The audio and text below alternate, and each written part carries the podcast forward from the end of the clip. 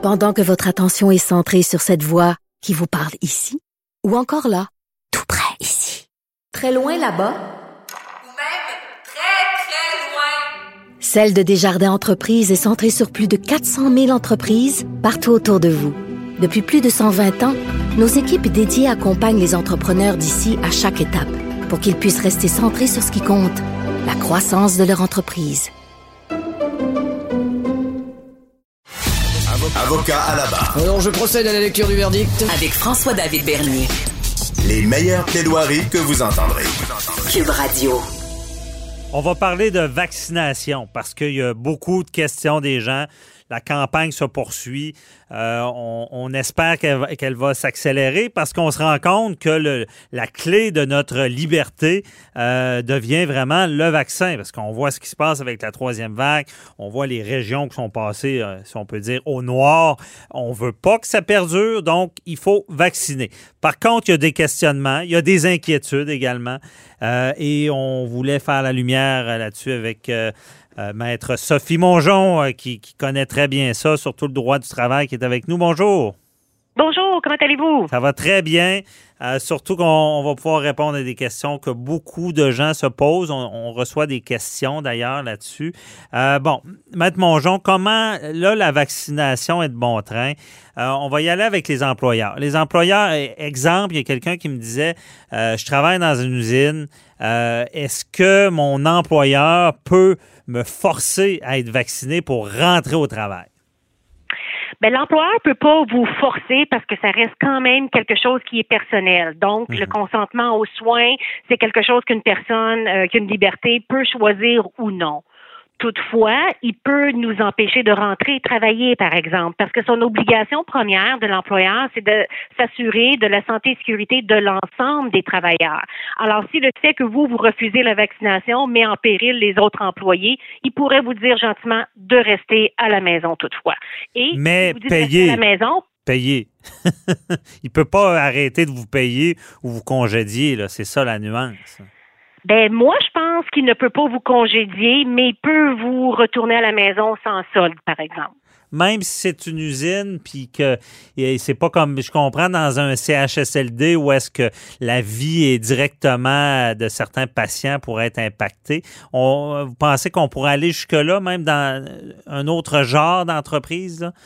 Ben, si c'est une usine alimentaire, c'est sûr que oui. OK. Moi, je considère que oui. Tout dépend de l'usine, tout dépend des circonstances aussi, tout dépend si la distanciation peut être respectée ou non. Mhm. Mm -hmm. Mais je pense que c'est discutable, c'est sûr. Tu sais, entre vous et moi, je peux pas vous dire oui ou non. Parce que euh, la, est un cas d'espèce. La chose, c'est que ça n'a pas été euh, débattu encore devant les tribunaux, cette histoire-là de de, nécessité de vaccination. Je pense qu'il y avait déjà eu un cas, une infirmière qui avait été forcée, si elle voulait travailler, d'être vaccinée pour la grippe. Je pense qu'il y a déjà eu un cas. Mais pour ce qui est de la COVID, on, est encore un peu dans le néant là-dessus. Là.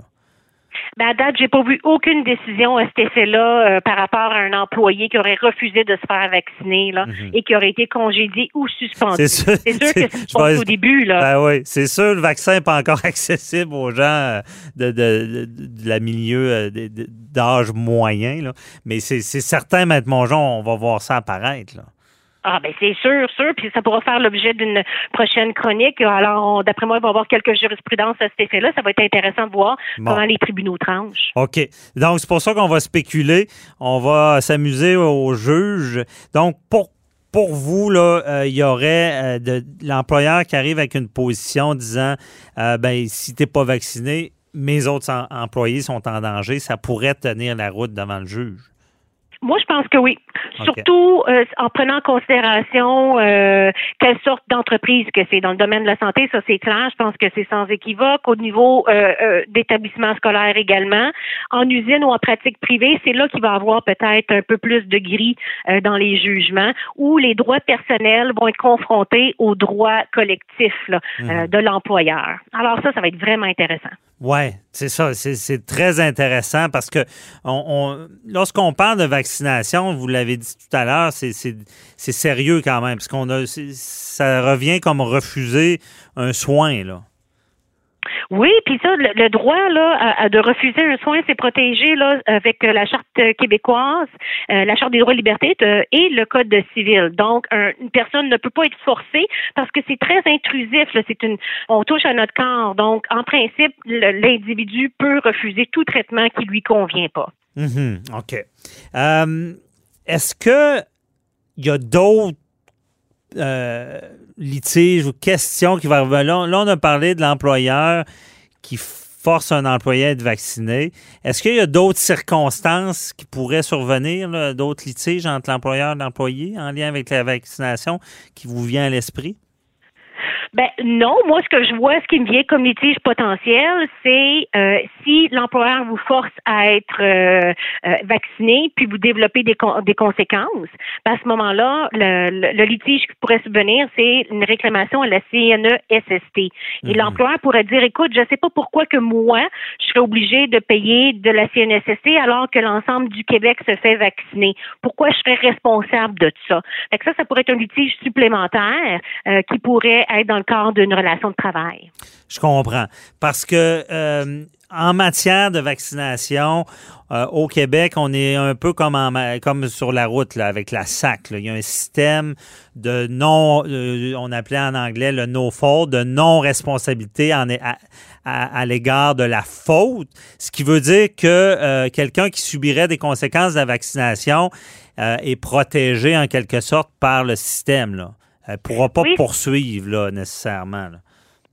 Mais on ne peut pas nécessairement poursuivre le gouvernement, mais on pourrait quand même poursuivre éventuellement la compagnie pharmaceutique s'il y avait euh, erreur quelconque. là. Tu sais, comme le Lyrica ou toute autre sorte de médicaments là, qui a eu euh, des litiges. Ouais. Mais au, au- au niveau d'une personne, par exemple, c'est assez simple. Si c'est dans le cadre de votre travail, vous pouvez faire une réclamation à la CNSST. Dans les cas des infirmières, dans le système de la santé, ça c'est clair.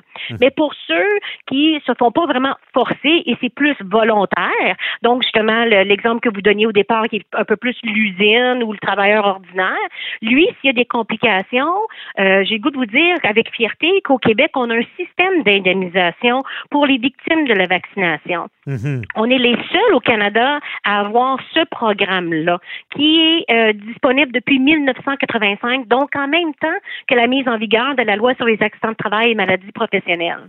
OK, je comprends. Et euh, cette vaccination-là aussi, euh, y a-tu d'autres conséquences à la vaccination?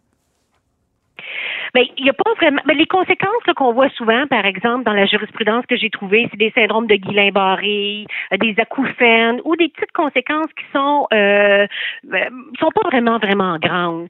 Sauf qu'il arrive à l'occasion où il y a des grosses complications majeures et c'est pour ça qu'il y a eu la loi sur l'indemnisation de, de la vaccination qui a été intégrée dans la loi sur la santé publique. On sait que la loi sur la santé publique est entrée en vigueur en décembre 2001 et notre système de vaccination en 1985.